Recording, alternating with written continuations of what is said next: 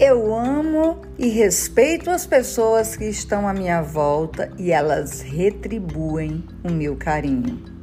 Eu escolho me amar todos os dias. São declarações que eu faço todas as manhãs. Muito bom dia, meu seguidor que querido. Eu sou Simone Casas e estou aqui para mais um podcast. E hoje eu quero perguntar para você como é trabalhar em parceria, como é fazer com que a sua equipe trabalhe em parceria e de forma inteligente. A princípio, eu já quero perguntar: você é um líder com L maiúsculo ou com L minúsculo? Pois é! Eu tenho aqui uma informação muito legal e vou fazer uma rápida distinção entre a liderança com L maiúsculo e L minúsculo. Bom, o L maiúsculo refere-se à alta liderança nas grandes organizações, os executivos de alto nível que tomam decisões que afetam a todos. E estas funções de liderança são fundamentais para o sucesso da organização. E da equipe, claro. Isso incluindo o desenvolvimento da liderança organizacional correta e a definição de direções claras para trabalhar em conjunto e atingir os objetivos. Pois é, esse é o líder com L maiúsculo e o líder com L minúsculo. Essa é uma liderança exercida ao trabalhar com outras pessoas para realizar uma tarefa Perceba, a liderança com L maiúscula trabalha mais sozinha, mais centrada e compenetrada em tomadas de decisão. O líder com L minúsculo é exercido ao trabalhar com outras pessoas para realizar uma tarefa. Trata-se de criar condições para tarefas complexas e interdependentes da melhor maneira possível, claro. Na liderança com L minúsculo, as pessoas elas tentam trabalhar de forma eficaz com a equipe.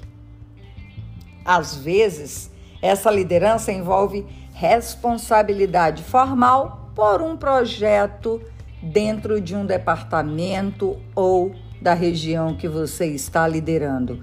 Onde você se encaixa? Com, em um líder com L maiúsculo ou um líder com L minúsculo? Então, para que você coloque em prática e identifique isso, eu trago aqui para você três formas para você estar junto com a sua equipe, trabalhar em parceria de forma inteligente. Primeiro, estabeleça metas ambiciosas. Quanto mais difícil o obstáculo, maior será a determinação da equipe. Estimule a competição entre os egos Use os egos em benefício da equipe. Pessoas inteligentes querem estar rodeadas por outras tão brilhantes quanto elas. Dê prioridades às metas da equipe. Garanta que a, a rivalidade está relacionada aos objetivos e não a fatores pessoais. Fique atento para que todos se sintam parte do processo. Pois é, que coisa bacana é poder colocar em prática aquilo que nós estudamos.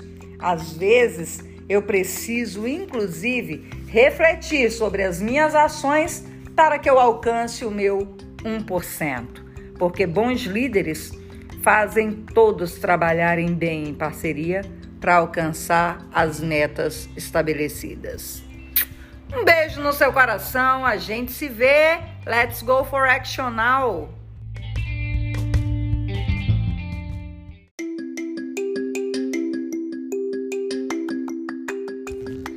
Como vai, meu seguidor? Que tudo bem com você? Eu sou Simone Casas e estou aqui para mais um podcast. E você já ouviu falar sobre o mal da complacência? Aliás, você sabe o que significa complacência? Complacência é corresponder o desejo dos outros para ser agradável. Sabe, pessoas que evitam problemas, conflitos a todo custo, são pessoas complacentes. Será que na sua empresa, será que na sua organização, no seu meio, existe a síndrome ou o mal dessa complacência? Como saber? Vamos lá. Pessoas que sempre estão muito bem, tá tudo muito bom, reconhecer o tempo todo a tudo que você faz, sempre está tudo ótimo. Durante as reuniões, em alguns desacordos ou acordos, a pessoa sempre diz: uhum. Sempre dizem que está tudo muito bom. Está tudo ótimo. Olha, está perfeito. Gente, sem problemas sempre significa apatia, significa pessoas desinteressadas, pessoas complacentes. O líder, ele precisa criar um ambiente saudável. E esse ambiente saudável nada tem a ver com complacência. E o que é necessário para construir um ambiente saudável? Confiança.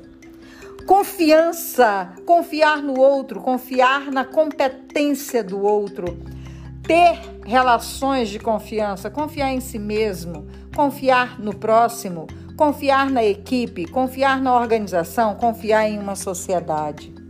Para isso, preciso lembrar que quem inspira confiança é você, líder. É você quem promove tal confiança. E se eu quero ter, construir um ambiente saudável, eu preciso ter esta clareza no meu caminhar, nas minhas ações, nas minhas intervenções. Eu preciso inspirar confiança por onde eu for. E Stephen Covey, ele fala no livro A Velocidade da Confiança o seguinte: quanto mais uma pessoa confia na outra, mais o ambiente se torna leve, saudável e existe um menor controle entre os membros. Fica a dica: livro Stephen Covey, A Velocidade da Confiança. Bom, por outro lado, se não existe confiança no ambiente, existe tensão sempre, as regras muito fechadas, a liberdade o tempo todo vigiada. Logo, a resposta à produtividade vai ser bem menor sempre. Bom, e o que fazer para inspirar confiança? Seja líder, fale francamente, demonstre respeito aos outros, seja transparente, corrija os seus próprios erros. Permita que as pessoas saibam que você os está corrigindo. Demonstre lealdade, produza resultados, aperfeiçoe-se, cresça, desenvolva-se. Esse é o melhor caminho. Enfrente a realidade, pratique responsabilidade Pratique a escuta ativa. Aprenda a confiar nas pessoas e, principalmente, faça aquilo que você disse que faria. Um beijo no seu coração. Eu sou Simone Casas e vou te convidar para ir para Action agora.